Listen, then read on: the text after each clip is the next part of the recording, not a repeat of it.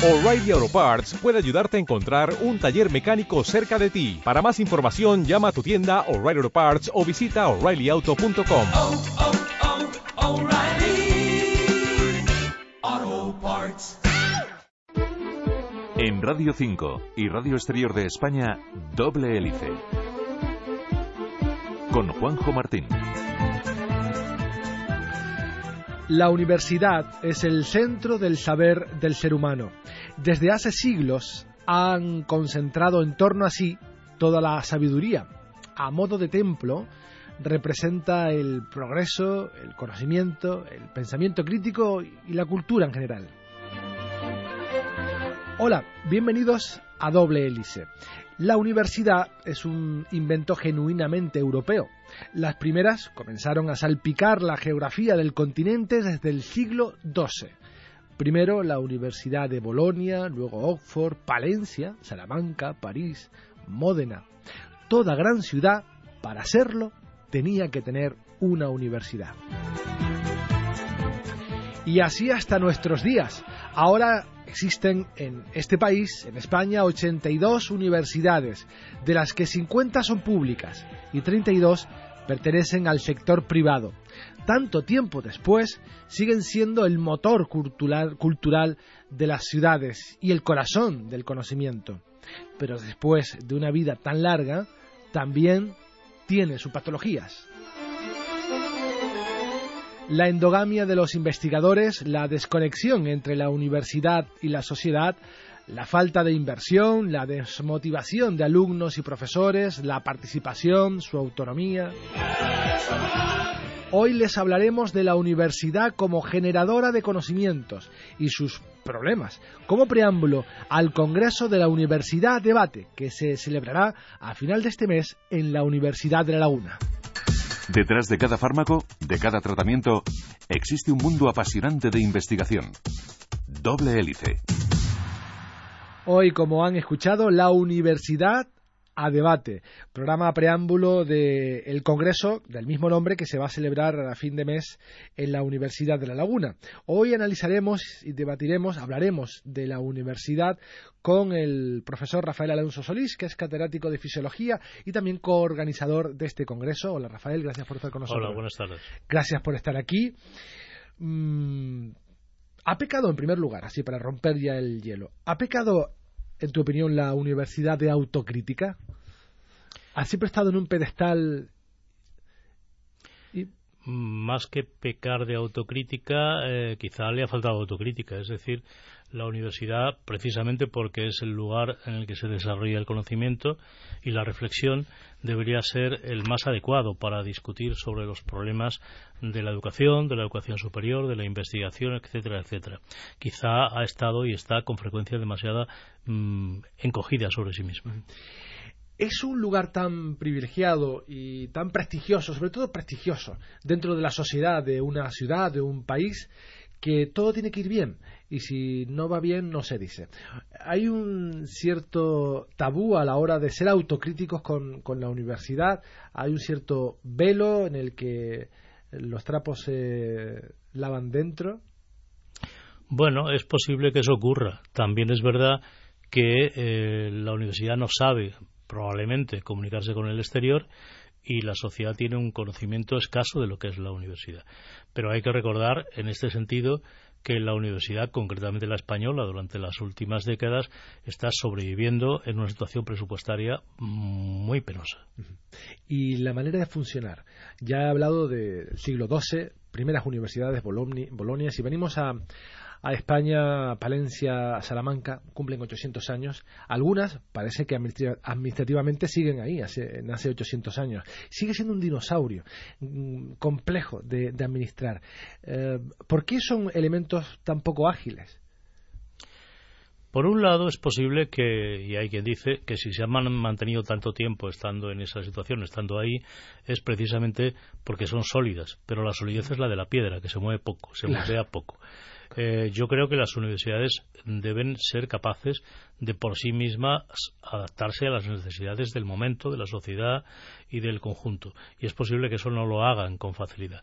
La burocracia administrativa es, sencillamente inaguantable, insoportable. Las universidades eh, españolas son muy rígidas en su burocracia. Es curioso que una sociedad con, un, con una organización política eh, precisamente poco ágil no sea capaz de es más iba a decir una organización política que permite con tanta facilidad la corrupción por ejemplo sin embargo para defenderse de esa corrupción lo que haga sea establecer una serie de normas que dificultan el funcionamiento de los que no se corrompen, de los que no son corruptos. Claro, es un poco eh, acusarlos a todos de ladrones y demuéstrame que eres inocente, ¿no? Exactamente.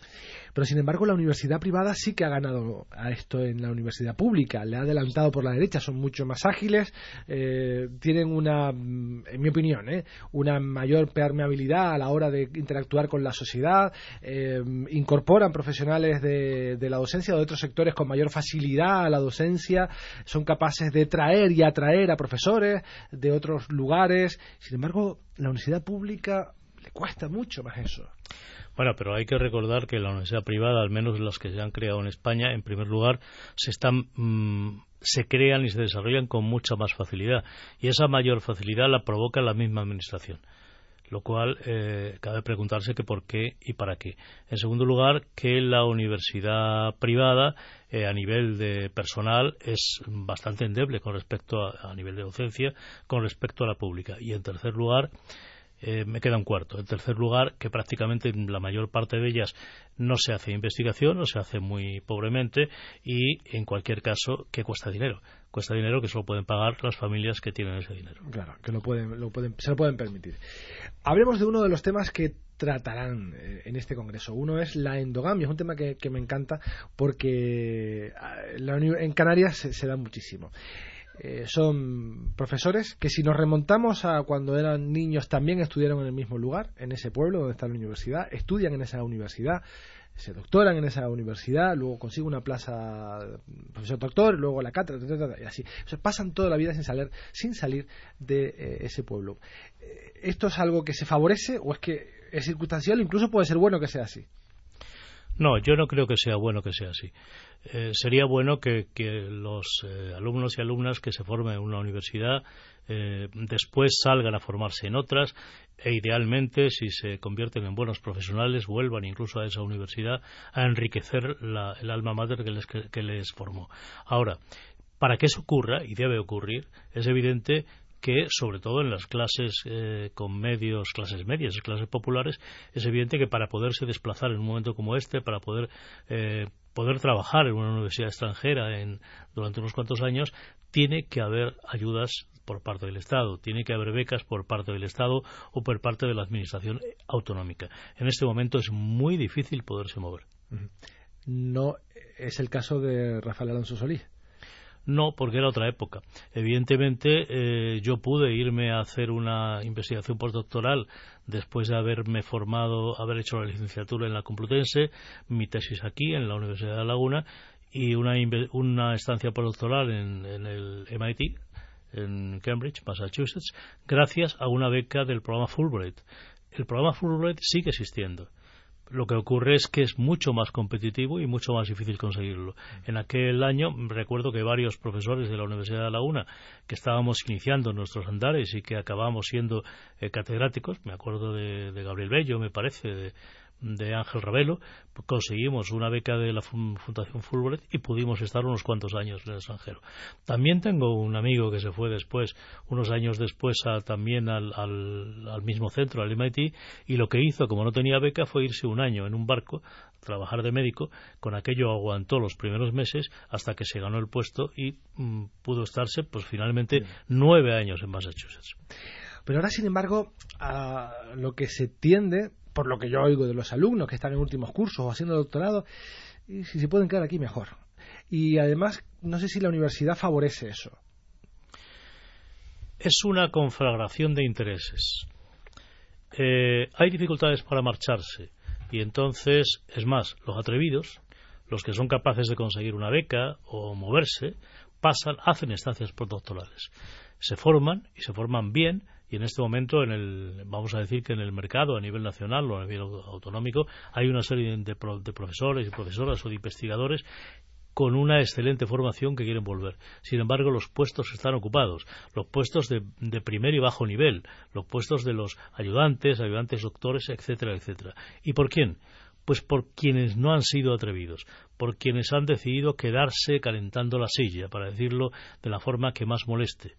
Y porque esos están protegidos, eso es la endogamia exactamente. Mm. Eso es la endogamia. Porque en ese caso no hay ninguna renovación, se imita lo que, lo que te rodea e incluso favorece mm, voy a utilizar también una frase que moleste, favorece hasta la esclavitud intelectual. Vaya y eso con el respaldo de la universidad, porque les podría, podría primar a las personas que volvieran de fuera a aquellos que se han quedado aquí. Y no se hace. No se hace porque teóricamente hay sistemas que se pueden que se califican desde la universidad normalmente o desde la administración universitaria como objetivos de baremación para cumplir, eh, llevar a cabo estas contrataciones y esta selección de personal al final esos criterios objetivos son absolutamente manipulables y yo estoy convencido, lo compruebo en algunas ocasiones, que están manipulados por pocas personas, de manera en los departamentos, en grupos particulares de los departamentos, que se encierran a sí mismos y evitan precisamente que el que ha salido vuelva y favorecen que el que no se ha movido se quede. Es una una eh, generación de, o, lo, lo, que busca es tener amigos a tu entorno, gente que baile un poco tu ritmo. Evidentemente. Es cierto que si ahora, no sé si se daría el caso, ojalá, eh, algún científico prestigioso, incluso con un premio Nobel, quisiera presentarse a una de las plazas que quizás hay en las universidades españolas o las universidades canarias, eh, ¿lo tendría difícil? ¿Como competencia tendría a gente que estuviera aquí en el entorno? Para una contratación de ese tipo, una contratación de personal inicialmente laboral, el primer paso por el que se puede entrar, lo tendría difícil. ¿Por qué? Porque en la baremación, por ejemplo, eh, el, el bloque de investigación se satura con 30 puntos. Con 30 puntos se pueden obtener perfectamente pues con 10, 12 o 15 trabajos. Si se presenta un investigador que tiene 400 o 500, va a tener los mismos 30 puntos que el que tiene 15 o 20 trabajos. Por otra parte, los baremos están pensados precisamente con toda eh, de forma absolutamente malévola para que, por ejemplo, se diga eh, o se pueda calificar de que eh, si se ha trabajado en algún área afín, Mm, se multiplican por uno los, los, méritos. Si se ha trabajado en un área eh, escasamente afín o medianamente afín, se multiplican por 0,5, es decir, se dividen por dos. Y si se ha trabajado en un área, en el extranjero sobre todo, que se considera no afín, no se consideran porque se multiplica por cero. Claro, ¿quién decide que el área es afín? Eh, puede haber cosas tan absurdas que tengo delante de mí el nombre de Carlos Martínez Alonso porque da la primera conferencia, que es un profesor de investigación del CSIC, ha sido secretario de Estado, tiene cuatro o cinco premios nacionales, debe tener en estos momentos 500 trabajos de investigación. Si se presentara una plaza de estas características para ser contratado, por ejemplo, en el área de fisiología, siendo él un, pues un biólogo molecular, un biólogo celular, un fisiólogo, un inmunólogo, un bioquímico, si en su currículum dijera que ha trabajado y se ha formado en un departamento de bioquímica o de biofísica o de biología celular o de biología molecular, para una plaza de fisiología se le multiplicaría por cero. ¿Y cómo se lucha contra esto? ¿Qué se puede hacer? Primero diciéndolo primero diciéndolo y primero diciéndolo con la suficiente crudeza y dureza y lo más público que se pueda. En parte este congreso es para que se puedan decir estas cosas, estas y otras, porque no solo es el único problema para poder generar una plantilla eh, útil con otras dificultades que se van añadiendo. Y segundo, mm, llamando la atención a que este problema de la endogamia lo denunció nada más y nada menos que Santiago Ramón y Cajal, eh, pues hace 200 años aproximadamente. Él decía en, su famoso libro Reglas y Consejos para la Investigación Científica, una parte del cual fue su discurso de, recepción del Nobel, decía, mm, algunos hablan de la autonomía universitaria. Está muy bien, añadía, pero si la autonomía sirve simplemente para tratar de incorporar a los que se parecen a ti, tendrás a los alumnos menos interesantes, a los profesores menos interesantes y recházarás a aquellos que son más atrevidos y que son capaces de mejorar tu propia formación. Eso se puede decir ahora igual. Es como si al Real Madrid o al Fútbol Club Barcelona se les ocurriera solo fichar a futbolistas de su ciudad. seguramente, si fuera así, no hubiera llegado tan lejos, o no llegaría tan lejos como, como ahora. Evidentemente se nutre de los mejores de cada lugar y la universidad debe ser igual, nutrirse de los mejores de, de cada cual. Claro, es que si eh, la cantera de, un club como el Barcelona, por poner un ejemplo, eh, puede permitirse el lujo de haber tenido a Messi en los mismos niveles inferiores, o tenerle viéndole jugar todos los días, o incluso jugando con él en los entrenamientos, que duda cabe que esos jugadores de la cantera mejorarán en calidad. Lo mismo ocurre en la ciencia y a nadie se le ocurra decir es que Messi no es de Barcelona. Exactamente. Cambiamos de tema, porque también hay una cierta división en la universidad entre ciencias y letras. No sé si ese conflicto es real o ya es pretérito. Sigue habiendo una división de intereses, de opiniones, hay facciones entre ciencias y letras. Lo hay, hay una gran incomprensión. el, eh, extremando las, las diferencias, el científico puede llegar a decir yo lo he oído en algún compañero mío hace años, eh, cometían faltas de ortografía y decían que es que yo soy de ciencias. Y los de letras son capaces de decir, no, es que yo no sé sumar o hacer una raíz cuadrada porque soy de letras. ¿A cuánto, tocamos? ¿A cuánto tocamos? no sé, que soy de letras. Exactamente. Realmente las ciencias y las letras, las humanidades y la actividad científica forman parte de lo mismo. Son vías del conocimiento para llegar a un mismo sitio. Todos los caminos llevan a Roma. En este momento en particular, precisamente porque las humanidades han sido peor tratadas por parte de las administraciones, es un momento en que la complementariedad entre ciencias y humanidades que se van encontrando en muchas zonas del conocimiento y en muchas zonas de la investigación puede ser un excelente motor para avanzar en, la universidad.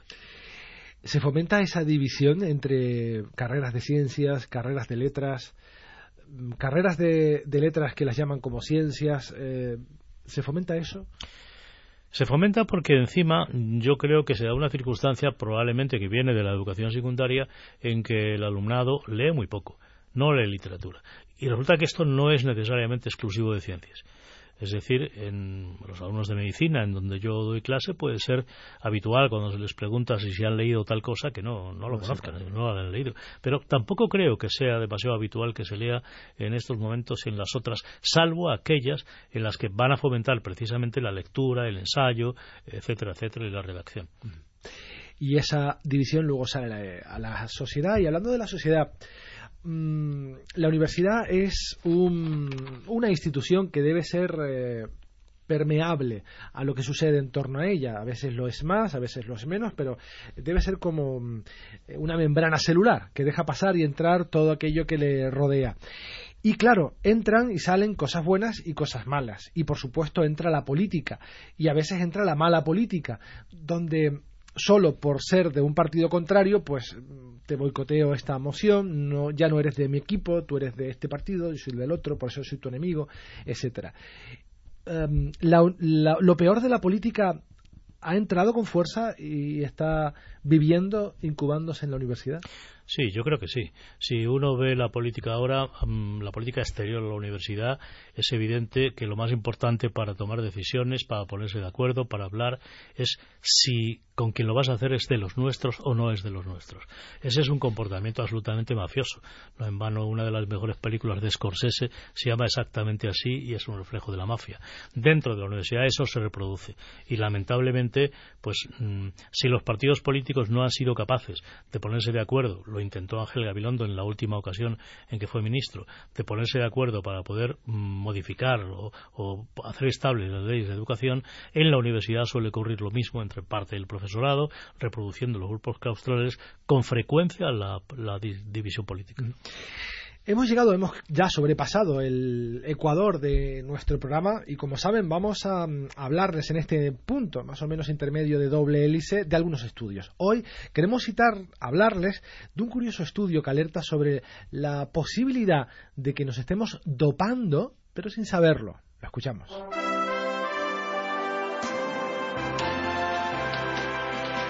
Río 2016. Resumen de la jornada olímpica. Casos de dopaje como el de los atletas rusos suspendidos para participar en los pasados Juegos Olímpicos de Río ponen en el punto de mira de la Agencia Mundial Antidopaje a miles de deportistas cada año. Una investigación liderada por el Grupo en Alimentación y Nutrición de la Universidad de Alicante se ha cuestionado si existe el doping involuntario.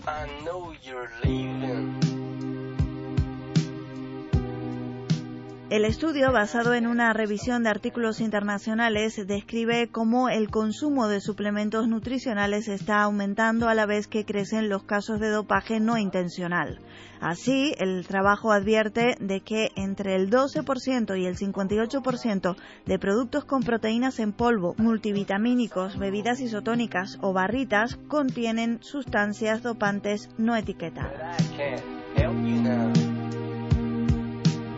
En este sentido, publicaciones recientes muestran que es habitual encontrar pequeñas cantidades de estimulantes como efedrina, esteroides anabólicos y derivados hormonales como testosterona, androsterona y nandrolona, prohibidos y perjudiciales para la salud. En algunos casos se debe a un control de calidad deficiente por contaminación cruzada durante la fabricación, procesamiento o embalaje, aunque en otros la adulteración de la sustancia es intencional, como recoge este nuevo artículo.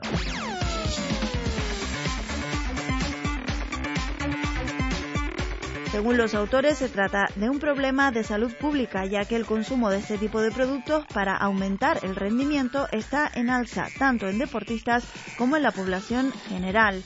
Además de los graves efectos sobre la salud, hay que añadir daños morales relacionados con pérdida de patrocinadores y sanciones derivadas de una posible detección en las pruebas de dopaje. Actualmente se carece de un reglamento o apartado específico sobre el uso y aplicaciones de los suplementos dietéticos o ayudas para deportistas, vinculados solo por las normas horizontales de legislación alimentaria. El estudio advierte de que es conveniente desarrollar una legislación específica para estos productos con implicación en las políticas sanitarias de actividad física y deporte que faciliten la toma de decisiones en los deportistas. Del mismo modo, el hecho de que en estos productos alimenticios la información a menudo se omita en el etiquetado es una razón más que suficiente para sancionar a las compañías que los fabrican en conformidad con la legislación para la defensa de la calidad de los alimentos.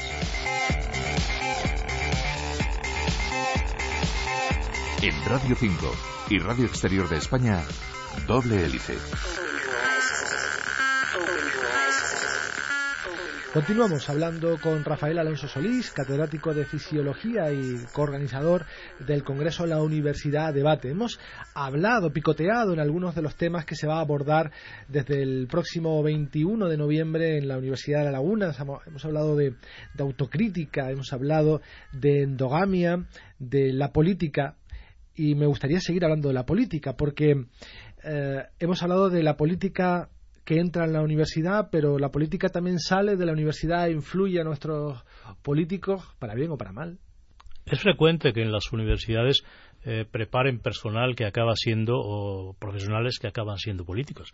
Esto es muy habitual, sobre todo en muchas ramas de sociales o de humanidades.